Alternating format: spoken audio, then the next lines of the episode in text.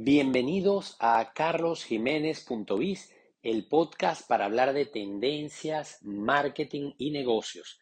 Soy Carlos Jiménez y hoy comparto contigo mi entrevista con Dayana Leandro en el programa radial Placeres Urbanos.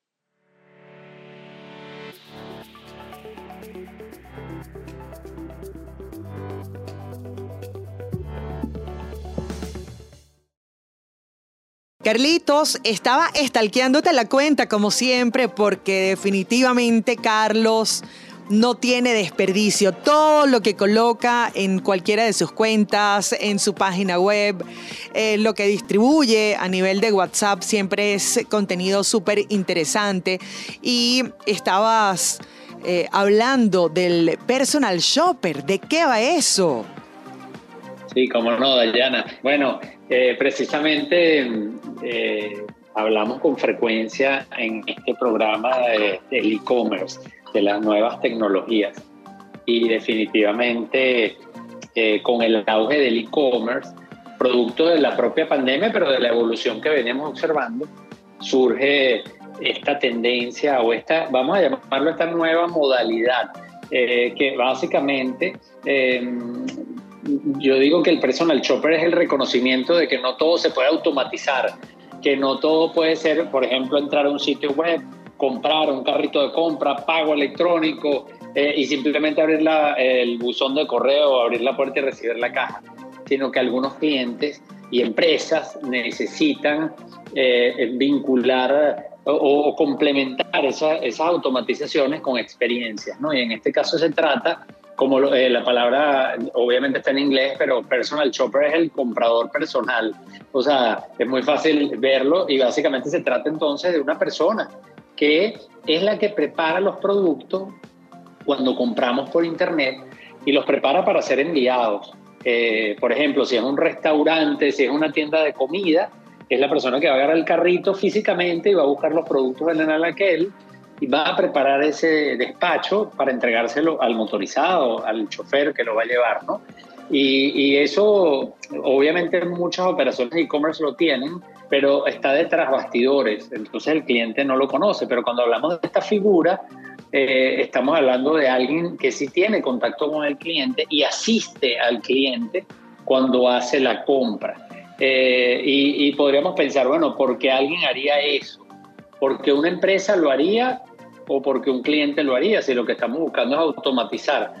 Bueno, eh, desde la empresa es muy fácil verlo, por ejemplo, eh, una empresa de comercio electrónico que tenga una persona que asista a los clientes, mejora la experiencia de esos clientes, porque no es lo mismo que Dayana Leandra entre, entre en un sitio web para comprar y todo sea automatizado, a que Dayana pueda chatear con un comprador o un personal shopper que la asiste y la ayuda a elegir. Imagínate tú cuando hacemos las compras, bueno, un ejemplo para que lo veamos más fácil, cuando hacemos una compra por un supermercado, eh, oye, hay muchas, muchos detalles, por ejemplo, la fruta. Hay gente que le gusta eh, la fruta de una manera o el producto que queremos especificar algo. Entonces, ese tipo de categorías se hace muy compleja la compra totalmente automatizada. O incluso lo tecnológico, Carlitos. Me tocó hace un par de semanas, quería comprar uno, unos radios, unos walkie-talkies. Y bueno, ¿sabes? Que sí, cuál es el rango de los metros de la cosa. A ver, esos son terrenos desconocidos para mí. Y justamente el señor que, que me atendió, que fue por WhatsApp, le dije, mira, yo necesito para que me, que me, sirva para esto, para el aire libre, y allí él me pudo asistir. Definitivamente, sin un, personal shopper hubiese sido muy difícil para mí eh, realizar esa compra a ciegas.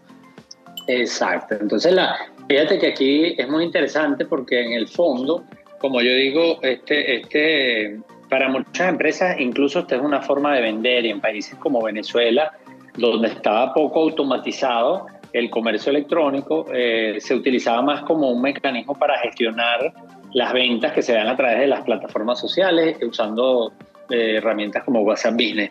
Entonces mejora la experiencia, pero eh, además es una forma para vender por Internet, como yo digo, para negocios que ni siquiera tenían un e-commerce formal. Es una manera de, de, de empezar para algunos otra cosa importante es que hace que el negocio sea eficiente. ¿Por qué?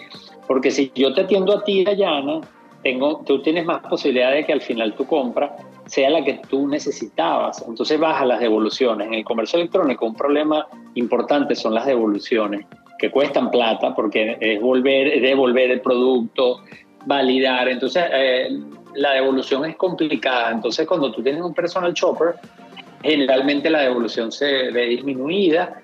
Incluso si es un buen personal shopper, él puede ayudar hacer lo que llaman en, en negocios o en ventas el upselling o el cross-selling. Es decir, te puedo invitar a comprar cosas adicionales o relacionadas. Por ejemplo, Dayana, oye, perfecto, ya elegiste la vajilla. ¿No te gustaría combinar unos individuales? Entonces yo te estoy haciendo eh, una venta adicional, entonces un buen personal shopper te ayuda, pero además puede ayudar a que esa tienda no solamente sea más eficiente evitando devoluciones, sino que sea más rentable, haciendo que ese ticket promedio pueda incrementarse siempre obviamente respetando al cliente y tratando de buscar lo mejor para el cliente. En este caso es una recomendación bien intencionada y no se trata de abusar y tratar de vender cualquier cosa. Entonces fíjate que esa figura, bueno, está siendo muy valorada. Eh, ya existen muchas tiendas, como yo te decía, supermercados que venden online en, muchos de nuestros países utilizan el personal shopper. A veces hay clientes que no se enteran porque el personal shopper va por el pasillo con el carrito literal buscando los productos, los prepara para el envío. Pero a veces esa, ese personal shopper sí está en contacto con el cliente a través de WhatsApp y entonces permite que esa experiencia, como yo digo, sea mucho mejor. Pero fíjate que siempre allí estamos hablando de una tienda, es la misma tienda. Entonces esa es una modalidad que incluso no reviste en algunos casos costo para el cliente, eh, sino que forma parte de la experiencia de compra o de la oferta de valor que tiene ese punto de venta. Pero también hay unos personal shoppers que se venden como servicios personalizados, servicios adicionales, que incluso no se limitan a una tienda. Entonces, en el caso de Venezuela, así como tenemos el ejemplo de los supermercados que tienen personal shoppers, así como lo tienen en los Estados Unidos un Target, un Walmart, también tenemos un ejemplo de multi, multitienda, porque, por ejemplo, yo coloqué varios ejemplos en el Instagram, los pueden ver en Carlos Jiménez Net. Eh, en el caso de, podríamos decir, por ejemplo, en el supermercado, bueno, nombramos Central Mylands, entonces tiene el personal shopper, pero no lo cobra aparte, sino que está metido dentro de la oferta. Eh, y en el caso de el, el, multitienda, puede ser un Sambil Online, que el personal shopper eh, está en el mall, y va a distintas tiendas porque puede ser que el de hecho a mí me pasó, yo la otra vez compré, tenía que comprar una regleta, tenía que comprar varios productos, pero los productos no estaban todos en una misma tienda porque incluso la naturaleza de los productos era distinta. Entonces ese personal shopper me asistió, pero allí sí pago un servicio porque es algo muy específico, no es, no es una tienda que lo tiene como parte de su oferta, sino que es, un, es, un, servicio que me ofrece el, centro comercial a mí como comprador. Entonces ahí pago un fee que no, no, es nada del otro mundo. En este caso yo pagué algo así como 5% eh, del ticket, que era súper súper conveniente para la compra que yo hice. Al final, imagínate, si compras algo, si terminas comprando 100 dólares, estás pagando 5 dólares. O sea, la verdad que es súper conveniente. Entonces, esa es una, es una práctica. Por el tiempo, ¿no? Eh, el, el, tiempo que, que, que ahorras. Hay unos que cobran por tiempo. Exacto, fíjate que en, el mundo de la moda, tú que tienes tantas oyentes femeninas, eh, en el mundo de la moda, esto se suele usar incluso en cosas de fashion y alta moda, entonces esos son tickets muy altos, o son más altos, pues. Entonces, y allí hay una asesoría casi que para ver, oye, ya va, Dayana, mándame una foto que te puede servir, yo te voy a asesorar. Entonces hay una asistencia que va más allá de comprar un producto muy funcional, como yo, que necesitaba una regleta, sino un tema más de moda, de asesoría, entonces eso lo cobran por hora. Eh, en este caso, en Estados Unidos incluso hay, hay tiendas que cobran eh, 150, más de 100 dólares incluso por hora, pero que es un servicio que mucha gente lo valora, es un servicio de valor. Obviamente no todo es una panacea, eh, tiene sus limitaciones, por ejemplo, eh, no siempre es escalable porque obviamente un e-commerce automatizado permite crecer mucho más. A veces estos servicios personalizados eh, obviamente tienen un límite, siempre lo hemos advertido cuando hablamos del e-commerce, que hacen muchas compañías o la venta online, porque realmente no es un e-commerce propiamente dicho, a través de las redes y apoyándose en el WhatsApp, eh, que bueno, eso está muy bien, pero a veces cuando crecen las ventas, cuando nos va bien, eso afecta la calidad porque no nos damos abasto, no podemos atender a todos los clientes. También están los riesgos de que se convierta en un servicio que depende también mucho de quién lo presta, entonces es muy importante seleccionar ese personal, calificarlo. Hoy día esto se ha convertido también en un puesto de empleo para mucha gente, sobre todo jóvenes que tienen tiempo eh, disponible, parcial, horario, entonces pueden también mm, Carlos, ¿y cómo, cómo diferenciamos? medio de empleo. ¿Cómo diferenciamos el personal shopper de esa persona que va a ser también ese enlace con la tienda o la empresa a la hora de la queja? O esa persona que también lo hemos hablado mucho eh, y que ha sido tendencia con eso de de que la gente busca que todo esté personalizado, ¿no? Y, lo mencionábamos una vez cuando pides de repente comida y te dicen, eh, disfruta tu compra, Dayana, o disfruta tu hamburguesa, eh, ¿no? Es el mismo personal shopper, ¿cómo, cómo diferenciamos? Exacto, cómo no. Sí, sí, cómo no. Fíjate que yo te comentaba que eh, muchas compañías que ya hacen e-commerce o hacen envíos, ya tienen un personal shopper, solamente que no, es transparente para el cliente. El cliente no, no, no necesariamente paga por eso, ni siquiera tiene interacción con ese personal shopper. Por ejemplo, si compras en una tienda eh, de manera automática o automatizada con una tienda online, pones los productos en el carrito, pagas y simplemente recibes mensajes de correo que te confirman que tu compra fue, el pago fue recibido, cuando se va a enviar el producto. Ahí hay un personal shopper eh, que tú no ves como cliente y que, bueno, ayuda en un proceso para que todo salga bien, que el empaque esté bien hecho, que cuando, por ejemplo, si es un restaurante, cuando se le entrega el motorizado, que es el que hace lo que llaman la última milla o esa entrega final cuando llega a tu casa, bueno, que eso esté bien empacado, bien preparado.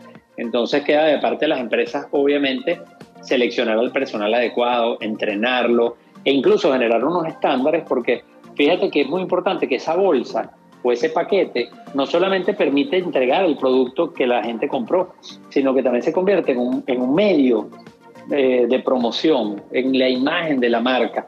Entonces por eso esos detalles que tanto hablamos tú y yo siempre como clientes permiten que la marca quede bien. Oye, una notita, eh, un comentario, un regalito, una muestra de otro producto que estás vendiendo. Entonces esas son estrategias que las compañías tienen que cuidar mucho y aprovechar de no ver solamente ese delivery como la entrega funcional, sino también como un medio para promoverse, ¿no? Ahora, después están las compañías que sí, eh, el personal shopper además lo ofrecen como un servicio. Como yo te ponía los ejemplos del centro comercial, como te ponía el ejemplo de fashion. Eh, de hecho, todo el mundo de la moda es increíble. Mira, hay páginas que, eh, hay una página en los Estados Unidos que se llama Wishy con W y tú entras allí y tú puedes poner, por ejemplo, elegir cuál es tu estilo, qué tipo de ropa te gusta, cuáles son tus marcas favoritas y ellos con base a ese test, ellos te recomiendan uno o varios personal shoppers para que tú contactes realmente al que te puede ayudar incluso tomando en cuenta si eres hombre, si eres mujer. Y entonces luego ese personal shopper es el que te va a ayudar a que tú puedas comprar la ropa que hace match con tu estilo, con las marcas que te gustan y obviamente es un servicio súper personalizado y bueno, obviamente tiene un costo que como decíamos en el segmento anterior se paga eh, en función de la, del tiempo eh, que tú vayas a utilizar o vayas a consultar, pero ellos tienen paquetes por lo menos en este caso de esta empresa, que van desde 40 dólares, eh, lo cual lo que quiere decir es que, bueno, definitivamente son servicios que pueden ser pagables para ciertos segmentos de clientes y que generan una experiencia. Fíjate que en el fondo se trata mucho de lo que hemos venido hablando siempre, de que el mundo virtual y el físico no necesariamente están en antagonía, sino que se complementan. Entonces aquí al final lo que, está, lo, lo que están haciendo estas tiendas es amplificando su capacidad de llegarle a más clientes, prestando un servicio a través de una plataforma digital, pero que sigue siendo un servicio mm, bastante personalizado eh, y asistido por una persona que está del otro lado y que no necesariamente se trata de un servicio 100% automatizado. Claro, eh, humanizando lo digital. Y de hecho lo hablábamos la semana pasada, eh, tú comentabas la experiencia con un supermercado, a mí me pasó mm, algo muy similar a ti, que hice un pedido, a mí me costaba mucho por lo menos decir, ajá, como un kilo de plátano, yo sé que yo compro, qué sé yo, seis plátanos para mi casa. Y compro tres más maduritos y tres más pintones para que eh, me alcance la semana y no tener que ir dos veces a comprar eh, plátano por ejemplo. Y en ese momento me llamó la persona a, bueno, a calcular conmigo efectivamente Exacto, el personal chopper. El personal shopper. ¿Cuánto pesaban esos en el plátano? Eso suena como, raro el ejemplo mío, pero bueno. Pero, fue así. totalmente, a mí me pasó, se ve igualito, Dayana, porque yo no tenía ni idea cuánto pesaban las verduras. Yo cuando voy al mercado eh, físicamente elijo los productos por cantidad, lo que, me, lo que yo necesito en función de la cantidad, pero no, no me fijo en el, en el peso. Y sobre todo hoy día que ya uno no, en estos supermercados uno no va a, como antes, que uno iba a un sitio, pesaba, le ponía una etiquetica, sino que normalmente en la misma caja, sí. ya estos puntos de venta tienen peso incorporado. Entonces ya uno perdió la noción. Entonces yo tuve que aprender otra vez que, mira, de, de esa verdura necesito un kilo. Y a veces me quedaba corto, a veces me pasaba. Entonces son el personal shopper es muy útil para eso, para que tú puedas decirle, oye, no, es que a mí me gusta, sobre todo estas, las amas de casa cuando hacen ese mercado que tienen su mañita, como yo digo, oye, el tomate, no, es que a mí me gusta así, o me gusta de esta manera. Entonces, esto es una manera de, de, cerrar la brecha.